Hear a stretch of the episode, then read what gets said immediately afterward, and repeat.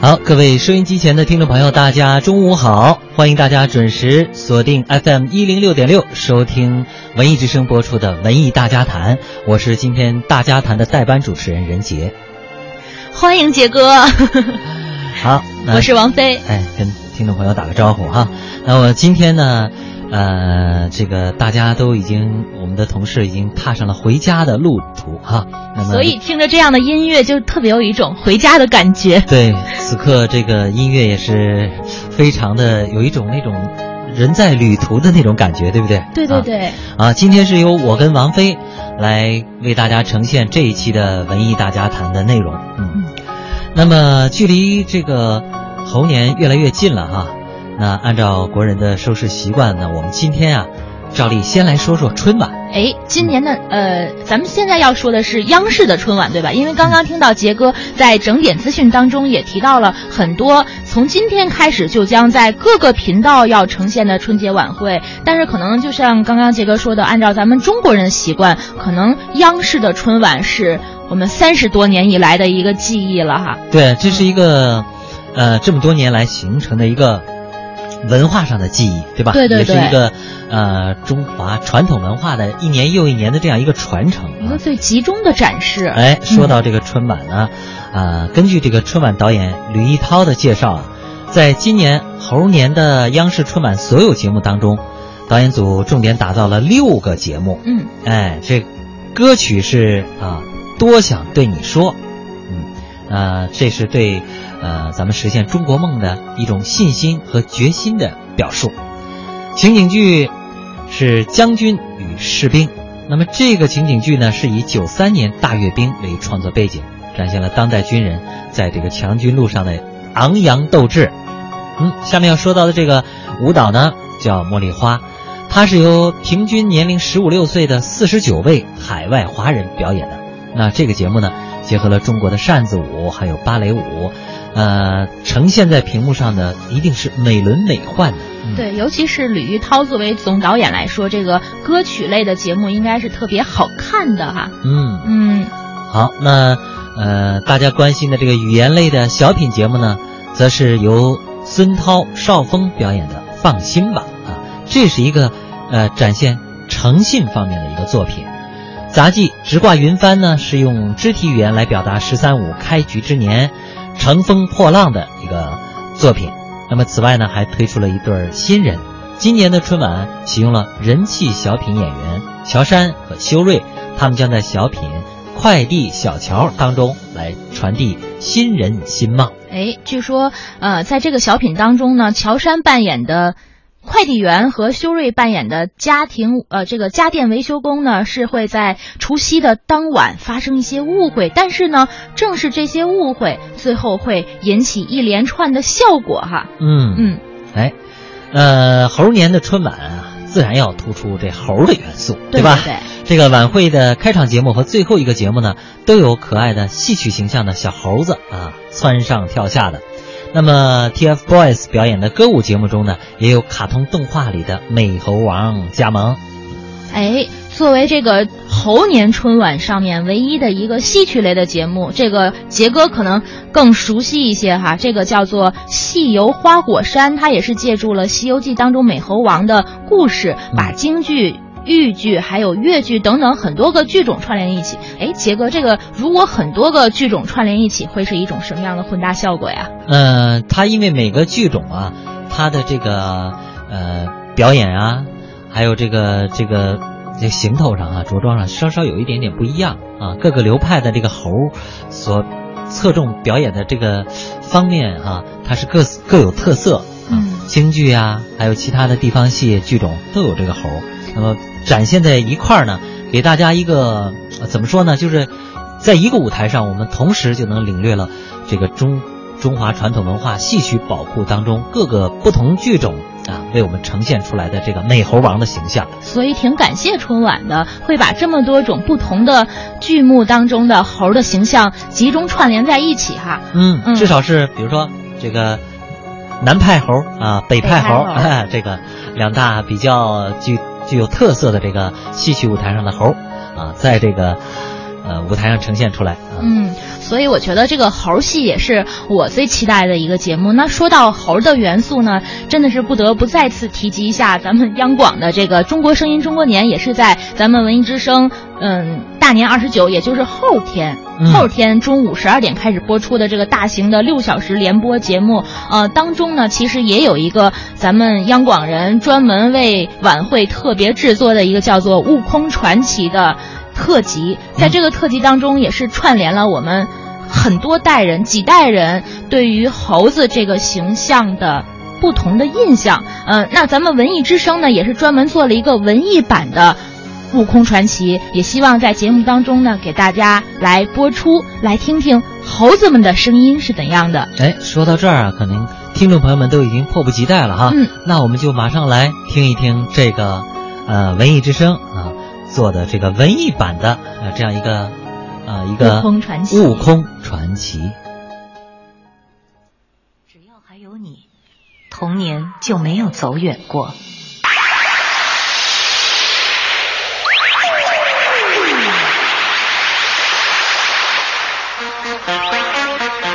对于我们当中的大多数人来说，每当听到这个声音时，就仿佛回到了小时候。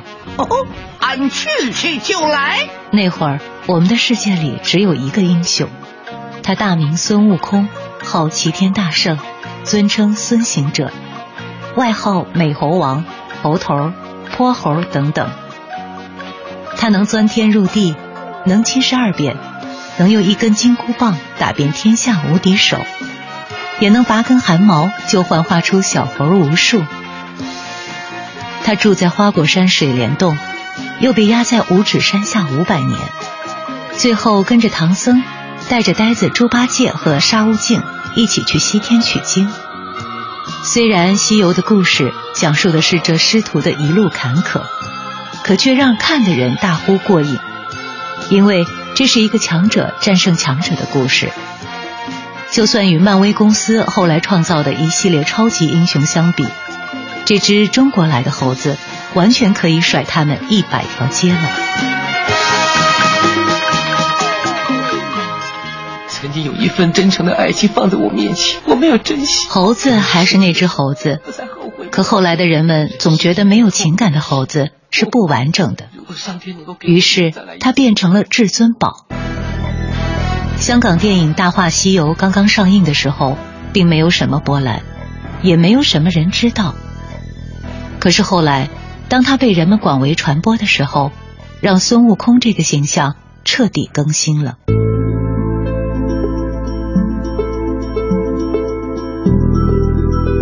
他不再是一个只会打架的泼猴，而是变成了有智慧、有情感的至尊宝。他的经典台词一度被年轻人奉为爱情圣经，甚至多次出现在其他很多的文艺作品当中。也是从这里开始，各类改编西游的文艺作品纷纷问世。在这之后，孙悟空的样子变了，《西游记》的样子好像也变了。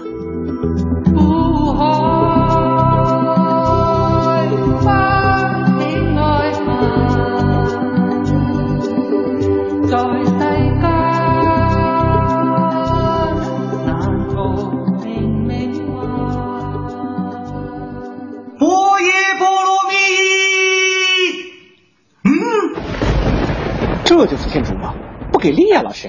金河在写的《悟空传》，爆笑漫画《日和》里面的师徒四人，三 D 电影《大圣归来》，甚至正在走红的网络动漫《拖拉机司机》，都在改变着这只猴子的样子。经过了一个晚上的内心挣扎，我最终决定跟着这个叫唐三藏的男人一起走。孙悟空成为了一个大 IP，人们也以更加开放的心态接受着他。喜爱着它。当然，除了视觉的呈现，这只闹腾的猴子也出现在我们的耳边。小朋友，你们都知道《西游记》这部小说吧？《西游记》这是孙敬修爷爷，是最初猴哥的样子。他早就深深的留在了我们的脑海里。而今，孙敬修爷爷离开我们已经很久了。有一个叫凯叔的人，再一次拿起了这个故事，讲给更多零零后的小朋友们听。小朋友们、大朋友们，大家好，我是相声演员曹云金，在春晚的相声里说，《西游记》整部作品最多的一句话就是：“大师兄，二师兄让妖精抓走了。”哎呦呦！大师兄，师傅和二师兄让妖精抓走了。大师兄，我让妖精抓走了。全抓走了。嘿嘿，吃完了，我不服了。时代变了，孙猴子就像他自带的七十二变技能一样，以各种不同的面貌与我们相见。可不管你变了还是没变，其实我们都知道，只要还有你，童年。就没有走远过。叫一声佛祖，回头，无关。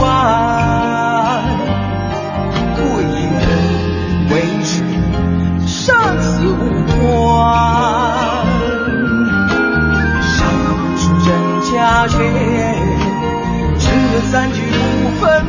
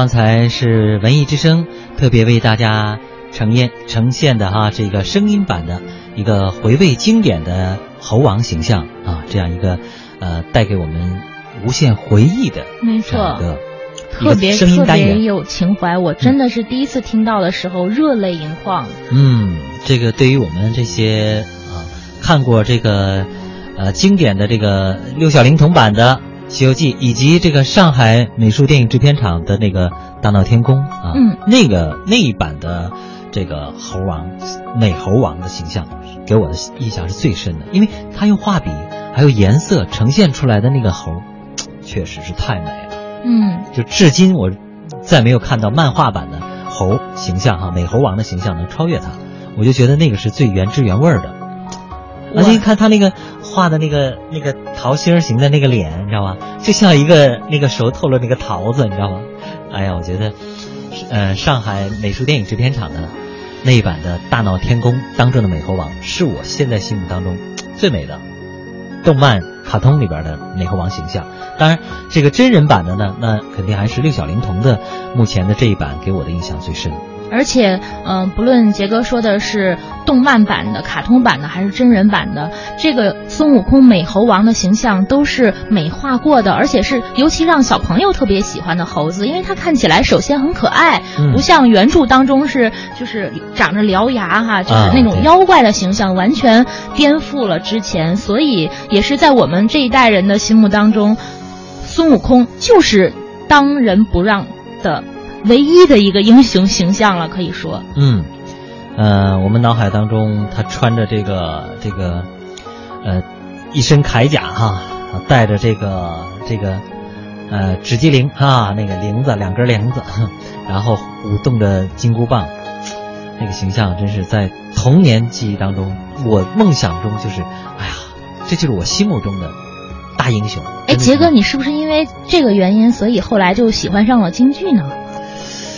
这个也可能吧，有这样的，至少是因为当时，呃，在那个时候，电影、电视这种，哦，还不是能够经常看得到的，我们能够看到还是戏曲舞台上的嘛。嗯，对啊，最先接触的就是小人书嘛，对吧？小人书，然后戏曲舞台上能看到，后来就是电视上能看到，电影上也能看到。嗯，这还是有一定内在的这个影响的，我想。嗯，所以昨天我们也是在制作和讨论这期节目这个《悟空传奇》的时候说到，嗯，像刚刚大家听到了，还有很多熟悉的声音，包括凯叔，也是以前我们的同事哈，嗯，现在开始给更小的小朋友，给我们的孩子们讲。孙悟空的故事了，还有包括刚刚听到的一个声音，宝木，嗯，宝木配的也是孙悟空，是九零后心目当中的一个颠覆版的孙悟空形象。这些不同以往的美猴王，都是更加丰富了这个角色本身哈。感觉时代在变，这个猴子的形象好像也在不断的变化，但不变的就是他一直都是英雄。嗯，没错。嗯，好，那么我们今天的话题呢？是围绕着这个我们今年的这个春节晚会的当仁不让的主角猴王啊来说的这样一个呃今日头条了。对，那么这个头条其实比平时的节目长很多哈，也是因为我们对这个猴太喜欢了。对，因为他是我们这个今年这一年当中的主角了，猴年嘛啊，就是。好，那么说完了我们这个猴年春晚的主角，我们还要来说一下。啊，本周末哎，今天晚上，今天晚上啊，这个电视荧屏的一个主角。哎，说到这个主角，也是我本人从小以来一个就是喜欢孙猴子，还有一个在这个流行歌坛哈，特别喜欢这位情歌王子，那就是很多少女心中的阿哲哈，张信哲。今天晚上竟然要上一档电视节目了，很多年没有上电视节目了，我们真是太期待了。还是可以先来听听他的那首经典的歌曲。现实生活中哈，我爆个料，我最喜欢听的是我旁边的这位任杰杰哥的演唱。啊，对，他是我心目中在我周围生活当中唱歌唱的最棒的人。哦，所以待会儿其实可以让杰哥和张信哲两人一起来合唱这首《爱如潮水》。好，我们先来听这首《爱如潮水》。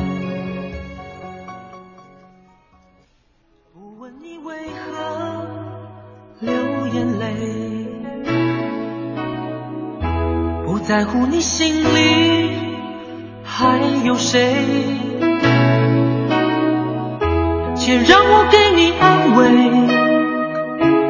无论结局是喜是悲，走过千山万水，在我心里你永远是那么美。耶既然爱了，就不后悔。再多的苦我也愿意背，我的爱如潮水，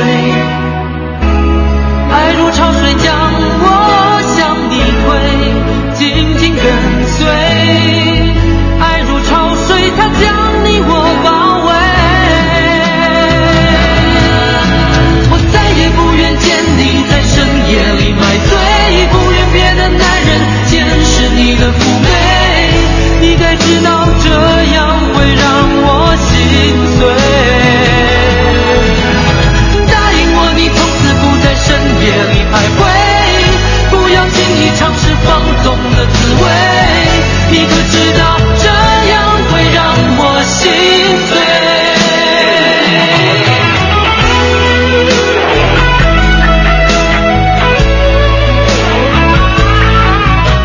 我必须来实时播报一下，现在在我们短信平台上大家的留言啊，微信平台上哈，稀土朋友说太好了，任杰终于出现了，呃，早点到两年，就是在那个庆典的时候他就听过你唱歌，唱现场版的特别惊艳，所以非常期待你可以现在赶紧给我们一起来唱。我得开开嗓，要求还挺多，来来来。我是歌手，任杰版开始。再多的苦我也愿意背。我的爱如潮水，爱如潮水将我向你推，紧紧跟随。爱如潮水，它将你我包围。我再也不愿见你在深夜里买醉，不愿别的男人见识你的妩媚。你该知道这样会让我心碎。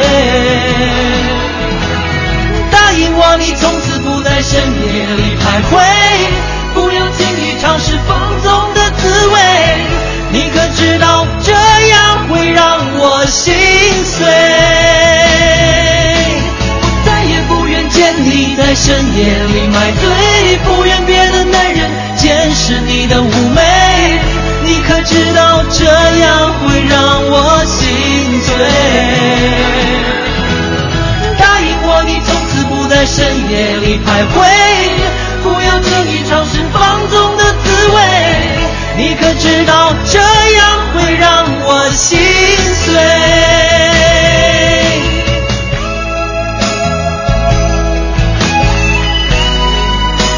杰哥，你快来看看这个微信平台上大家的评价，各种掌声。谢谢大家。所以我觉得今天其实我们都可以不用谈接下来的这些歌手了，有一个人杰就够了。不不不，我们还是跟大家一块儿来盘点盘点啊这些歌手。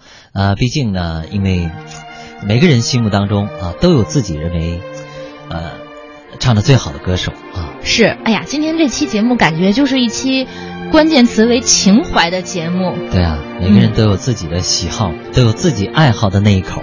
那么我可能呢是一部分人的啊，认为唱的还可以的。那么可能在别的这个有的人可能会觉得啊，这个不如他们心目当中的其他的。在下半时段我们将要盘点的一些老牌歌手。对对对，在下半时段要说到这个歌手呢，其实也有我特别喜欢的。太好了，嗯，特别喜欢、呃。我们也希望这个时候大家抓紧时间，在我们文艺之声的公众平台上，嗯、呃，赶紧写下你的留言，你最喜欢的歌手，你的最爱到底是谁？除了任杰之外，也可以哦。稍后的时间，在半点之后，咱们可以继续来聊这个话题。嗯，好。那么稍后是半点的广告资讯时间。那么稍后呢，我们再继续在这里和大家一起盘点。欢乐中国年，福满天地间。中央台文化发展工程亲情奉献二零一六新春文艺联播，盛世迎春。中央人民广播电台的听众朋友们，大家好，我是相声演员姜昆，祝全国的听众朋友们春节好。我是殷秀梅。啊，听众朋友们好，我是叶小刚。Hello，this is Zubin Mehta。大家好，我是王丽。中国梦，我们的梦。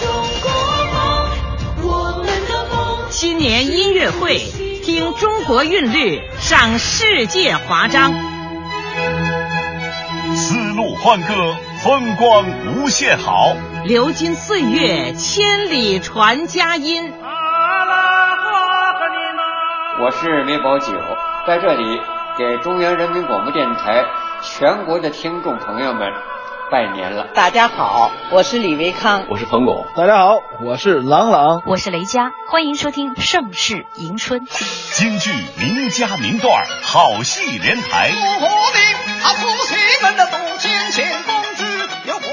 广播剧场讲述中国故事，相声小品喜乐会，祝您笑口常开。孙悟空拿着金箍龙龙棒画了一个圈，嗯，师徒几人都待着别出来，一出来就没有 WiFi 了。别说了吧，这。中央人民广播电台十七套频率及中国广播网齐声唱响，欢声笑语歌盛世，锦绣中华共团圆。中央台二零一六新春文艺联播，盛世迎春。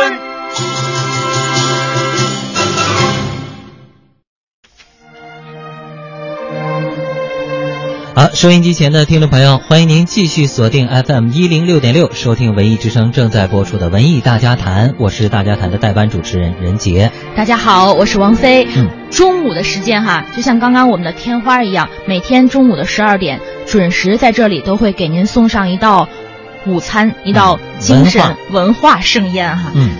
那么在大年二十九那天，马上要过年的时候，我们中午这顿饭呢，更是要丰盛很多。嗯，对呀。所以到时候呢，我们就不光是咱们文艺之声的主持人了，是全台倾力打造啊，有九位主持人共同在那一天加班来给您奉上这道年夜大餐。所以呢，现在在线的一位朋友，也是我们文艺之声的老朋友哈，黎春，马上就会给大家介绍啊，作为这一次。春晚节目的主持人，他们将会给大家带来什么样的特别的这一道年夜饭？哎，好，我们来请黎春为我们介绍一下。黎春，你好。王菲、任杰，你们好！全国的听众朋友们，大家好，我是黎春。哎，辛苦了。那么，这个我们知道，在为这个春节特别节目啊，可以说你们这些主持人还有，呃，编辑啊，一帮人哈，已经忙活了很长一段时间了。那么，能不能给我们的听众朋友先露个底儿啊？在大年二十九这一天的中午到这个下午的六个小时的这个春晚特别节目，呃，咱们会给听众朋友们奉献哪些内容呢？太好了。呃，大年二十九那天啊，我们中央人民广播电台将会重磅推出一个春节的特别节目，大家可听好了，这个节目的名字叫《中国声音中国年》。为什么说它特别呢？是因为中央人民广播电台已经十几年都没有再举办过春节特别节目，就类似于春节晚会这样的节目了。嗯，而这一次推出呢，是我们前所未有的以直播的样态来和大家见面的。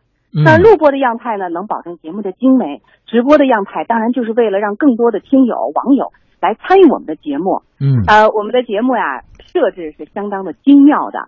我不带太多的套路，因为大家就没有惊喜了。我只是告诉大家，我们不是一个团队，我们是三个团队在战斗。嗯，你知道吗，任杰？为什么说是三个团队在战斗呢？嗯，因为我们的直播是六个小时，对，从中午的十二点到晚上的。六点钟，这六个小时当中呢，将会有三组不同的主持人和大家见面，每组呢将会是三名。这些主持人来自中央人民广播电台十几个频道当中，而且他们来自不同的节目，带着不同的风味儿，来自不同的家乡，所以他们带给大家的节目一定是特别好听，而且呢还充满了想象，充满了你意想不到的惊喜。嗯，除此之外，还要跟大家说的是，听众朋友怎么参与我们的这个节目呢？往年啊都是我们说您听。我们放您听，今年啊是我们告诉您，您喊您中红包。什么叫中红包呢？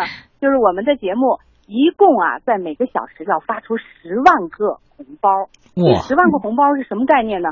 告诉大家啊，每个红包最起码不少于一块钱。也就是说，您最低哎喊到的是一块钱的红包，那也许您会喊到十块钱、五十块钱、一百块钱、二百块钱、五百块钱都是不等的。可以连续喊是吧？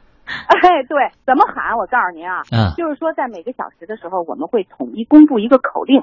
这个口令就比如说，呃，孙悟空，我来也，就这么一句话。当然不是真的了，是举个例子。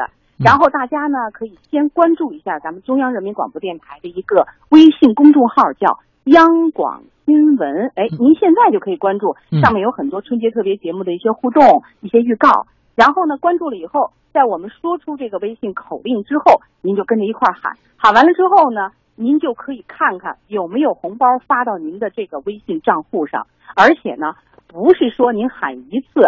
就能得一个红包，多喊多得。兴许您这个小时喊了一百次，您得了九十个红包呢。嘿，果然是文艺之声自己人哈，一下子就把这个最实在的部分先告大家，提前告大家了。红包的攻略都告诉我们了。对，回去练气去啊，吃点补气的头天，然后到那天了以后，鼓足了气的一个劲儿的喊啊，把那个有多大肺活量都使出来，而且是练好普通话，使劲喊红包。这个嗯，语音越标准，可能中奖的。几率就越大哈，听说。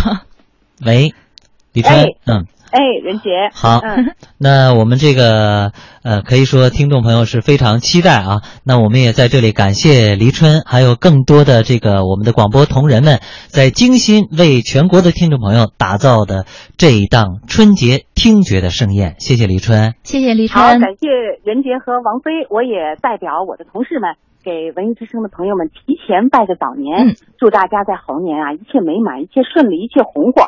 总之啊，咱们开开心心，健健康康的。好，谢谢，咱们后天见哈。好，谢谢李春，再见。好，好，听众朋友。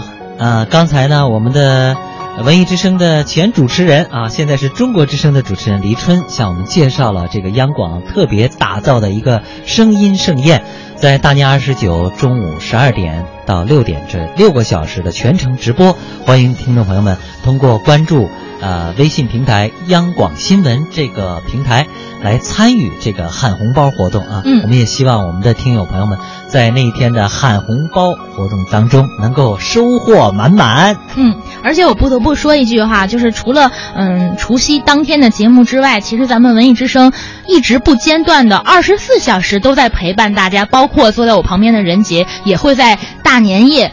真的是在大年夜哈、跨跨年的这个时候，还会在直播间里边和大家实时的保持聊天状态，是啊真是不容易，辛苦了。嗯我们也欢迎大家在看这个春晚的同时啊，呃，这个给我们这个广播哈也留点空间。然后我们在我们这个广播平台上可以来聊一聊春晚，哎，哪些节目啊，哪些这个看的比较有意思，哪些您觉得还有什么样的更好的一些想法，可以在我们的平台上和我们实时来交流。对，所以就是有这样的好朋友、这样的老朋友陪伴你的感觉，其实是特别温馨的哈。嗯那又说到了我们今天的这个主要要聊的话题，嗯也是这些我们呃听众、我们这些歌迷心中的老朋友真的是老朋友。你看今晚出呃这个在这个荧屏上将要和大家见面的哈，呃有这个齐秦对吧？嗯对这个这个齐秦还有这个。呃，台湾的歌手赵传，嗯啊，以及什么陈洁仪啊，这都是我们要在节目当中和大家来聊到的这样的一个歌手。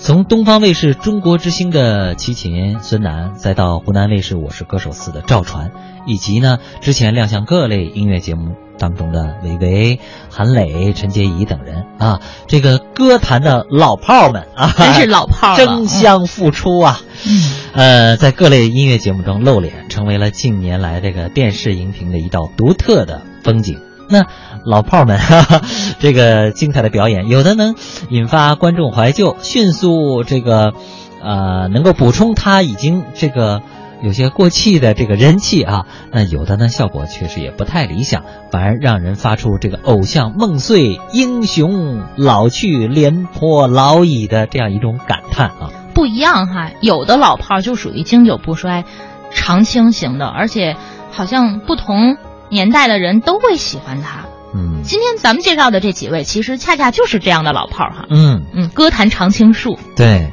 呃，那么我们在这个东方卫视的《中国之星》中啊，齐秦是这个节目当中最老牌的歌手了，资历确实非常老啊。嗯那么首次参赛呢，他仅仅以排名第六的成绩险胜，啊，呃，踢馆成功，但是之后的晋级路呢也并不顺畅。那么直到是一月十六号，齐秦放出大招啊，唱这个《月亮代表我的心》，依然不幸的以两百三十七票在终极对抗中败给了两百六十六票的袁娅维啊。那么昔日的导师哈、输给了学员，这让很多观众有些感慨啊。这个歌坛的英雄们正在老去，那这是我们无法逆转的这样一个怎么说呢？一种一种自然规律吧。不不不，我不同意。我觉得其实对于齐秦来说，我真是有一个个人的建议。我觉得他其实应该去健健身了，因为。大家不是不喜欢他的歌，或者是他演唱的风格，就是我不知道我嗯可能不太专业，就他现场演唱的时候，我会明显听出来他的气息特别对气息不够了不稳。不是，我跟你说，是不是？他他是健身，嗯他能改善一些，但是人啊，你知道，呃，可能是就是这个声带的这个肌肉群啊，对气息的控制就有点力不从心了，嗯因为你练的是，比如说是形体上的一种一种肌肉的力量，那么声带呢，这个是很特殊的一一组肌肉群，它是需要和这个声带的这个一个紧张程度和气息的对抗这个过程，才能完成一个尤其是高音的一个驾驭。嗯，好专业啊！所以我是觉得呢，嗯，我们得得认可这样一种就是英雄老去的这个英雄总有老去的那一天啊，当然像美猴王这样的哈，呃，最终成为了斗战胜佛这样的英雄，当然是我们所期盼的。但是那是呃神话故事当中呢，在现实当中，我们其实啊有些时候不得不感叹吧，这可能也是呃自然规律，无法无法。违违反这样说太悲观了，我还是觉得他其实还可以再锻炼锻炼，要么就是真正带一个自己的学生，能够延续自己的风格，或者说在这个基础上有所创新，让我们重新听到二十年前的那个版本，就是呃，我当时最喜欢听的一首歌叫《夜夜夜夜》哈。耶，就这。那这也是我特别喜欢的一首歌。你听那个气息，感觉，嗯，是不是可以重新再回来？我们再来回顾一下经典。想问天，你在哪里？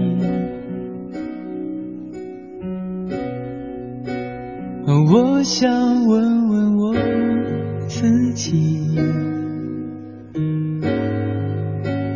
离开始我聪明，结束我聪明，聪明的几乎的毁掉了我自己。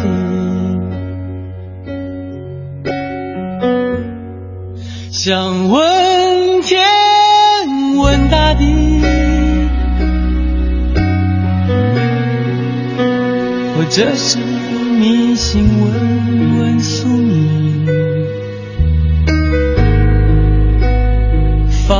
弃所有，抛下所有，让我漂流在安静的夜夜空里。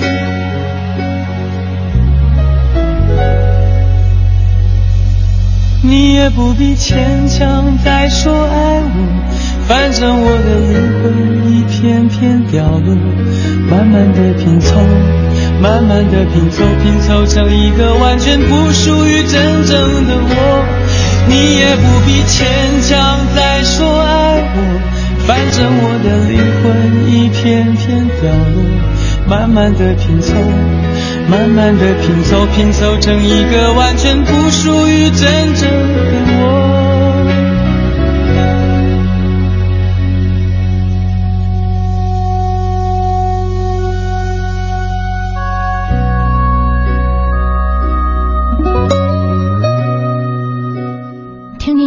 当时的这个气息感，处理的多细腻哈。嗯，这个，呃，因为他那会儿还比较年轻嘛，那这个唱法呢，他需要的那种气声拖着这个这个音高哈，啊，那么现在呢，这个随着这个喉部的这个肌肉比较松弛了，或者说缺少那个控制力度了，那他再唱这种就会显得气息不稳。嗯，那那会儿年轻的时候气息得足，然后拖着这个气呃声带。啊，拖着这个声音，这也需要一定的力道的哈。对，那现在气不足了，那肯定拖不住了嘛，他就要抖嘛。你看，我们今天选的是一首非常柔情的歌，叫《夜夜夜夜》哈。嗯嗯，你看。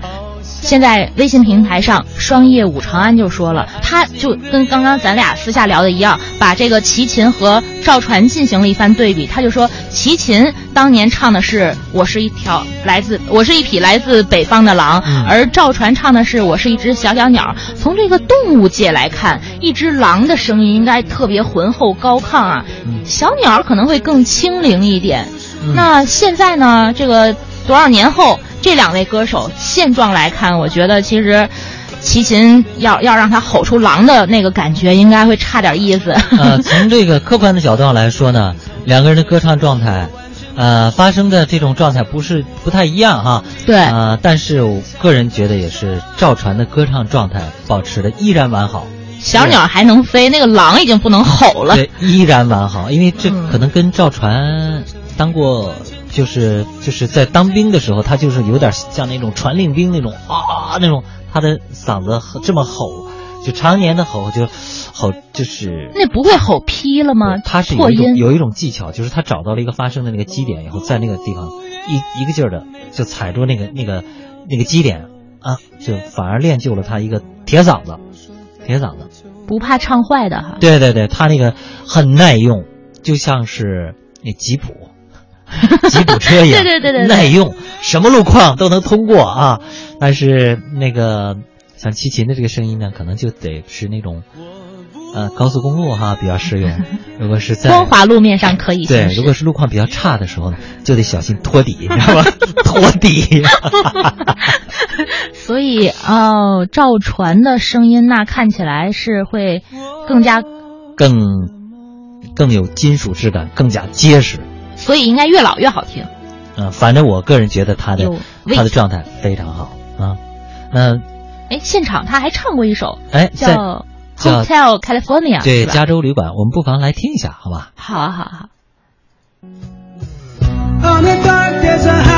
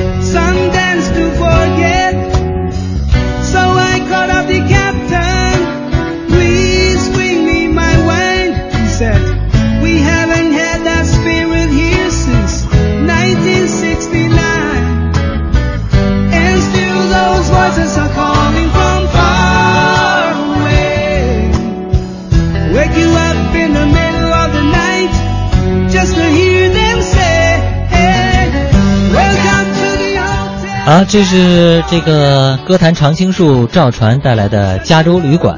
那么这首歌实际上在上周他唱的时候呢，有不少年轻的观众哈、表示，就是对他这个英文发音诟病啊，说这个啊、咬字这个比较还是像有点像在唱国语歌一样。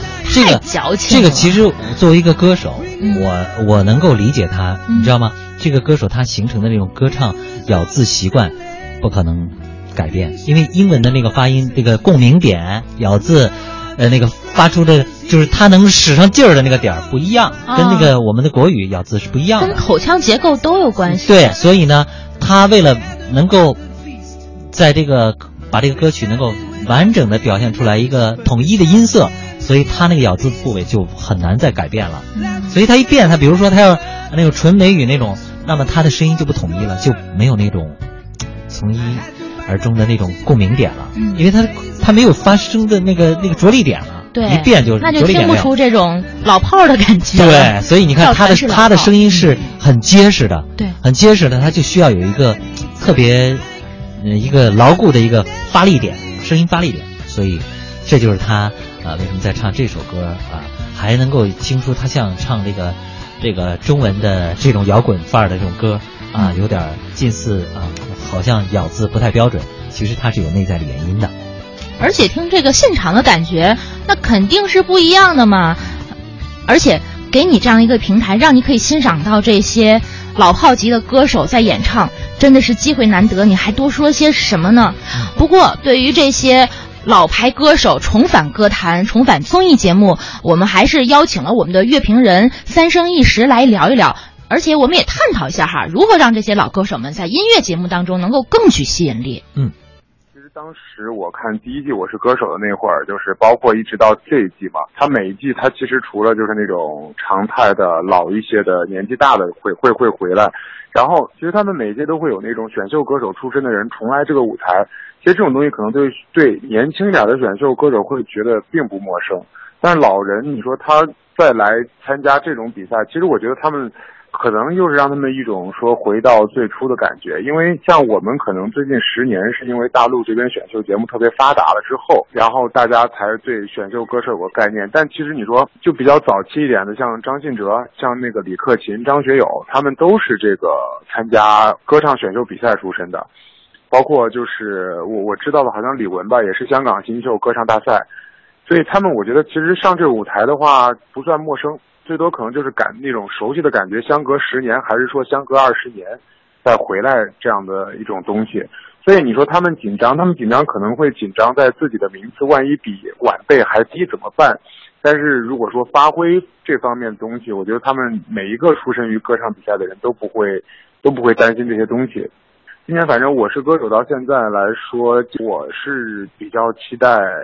出名单上面我还会比较期待李玟跟那个后来补位的张信哲，就是今晚可能要出现张信哲。对，因为就是我觉得他们的从以前的那种录音室的状态来说，就是他们不管是唱 CD 还是唱现场，几乎就是他们过往的经历中就是没有什么问题的。所以如果能在这样一个舞台上就是被放大。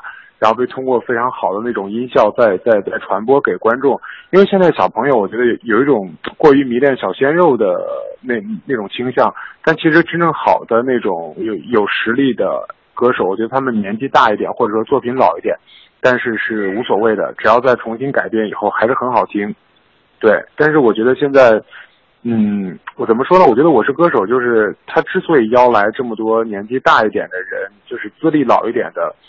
可能会是一种考虑，就是说，其实你看，在过去的黄金年代，大家不是说靠颜值，不是靠鲜肉值来去取胜，而是就是大家我真的是有作品，不管我长得怎么样。你像赵传，赵传前辈都已经是那个样子的长相，但是他就是有作品，所以才可以常青树一样的就活到现在。